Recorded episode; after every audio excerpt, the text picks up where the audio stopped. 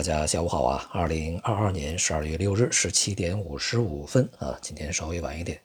今天的国内市场呢，股市、债市、汇市都是下跌的啊。虽然说这个股票指数啊，这个上面来看，呃，大多数是微涨啊，温和上涨，但是从个股行业板块上来看呢，是大多数下跌啊。像个股嘛，它是接近三千二百只下跌啊，只有一千六百只是上涨的。所以说呢，就是赚指数不赚钱啊，因为我们可以把它这个定义为下跌啊。在前期呢，市场经过一段时间上涨以后啊，这个进入一个观望状态，市场的交投意愿呢开始下降。今天的成交量呢也是较上个交易日有明显的回落，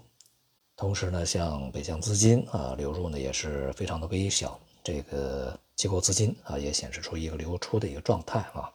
所以呢，我们讲啊，这个市场对于啊疫情防控政策的一个调整，它的消化呢已经呃接近了比较充分的一个状态啊，因此还是大家要注意一个逢高的获利了结啊。需要注意的有几个方面，首先第一个呢，这个在昨天呢，A 股的成交量是非常大的，但是呢，这个整个市场并没有借着如此大的成交量这个向上跃升啊，反而是。呃，极狭窄的这个波动啊，这也显示市场这个在当前水平呢，还是有很多的顾虑啊。那么另外呢，就是这个今天的市场的调整，它也不是 A 股的孤立啊，它的一个独立行为，而是在隔夜的欧美股市下跌，以及呢在今天啊绝大多数的亚洲股市下跌的基础之上，呃，去同步进行的啊。所以呢，我们也在前面讲啊，目前无论是呃我们。国内的 A 股还是境外股市啊，那么都已经进入到一个比较这个敏感的时间窗啊，这个时间窗呢，实际上就意味着这轮反弹，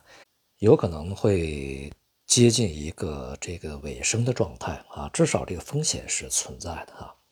并且呢，它还伴随了像美元的反弹、人民币的回落啊，当然也包括呃贵金属的这个呃下跌啊，以及呃内外部。债券市场的一个下跌啊，那么今天像国内债市的下跌呢，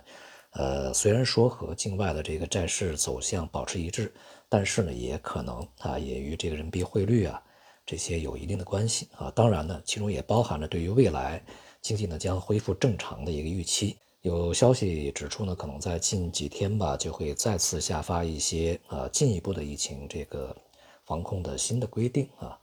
呃，对于整个的一个防控的级别啊啊，具体的一些措施啊，来进行进一步的一些这个规定。总体来讲呢，是向有利于啊经济增长的一个方向去发展。呃，当然呢，也有利于在未来一个相对比较长的一个中期的时间之内，对于呃市场也好啊，会有一些这个支持的作用啊。但是呢，就是在这个过程中，市场的观望也还是。需要啊，需要观察一下接下来中国经济复苏的力度究竟如何。而对于国外来讲呢，一方面要看一下这个美国的经济数据啊，呃，那么美联储接下来采取的加息的这个步骤啊、速度啊、幅度啊，以及将利率提升到什么样的一个高度才算是合理啊，才算是有这个限制性的作用啊，并且呢，在这样的一个高位要待多长时间啊，这个非常重要。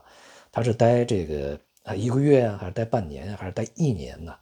这个恐怕都是对于经济也好，对于市场来来讲啊，都完全不同的这个影响的结果啊。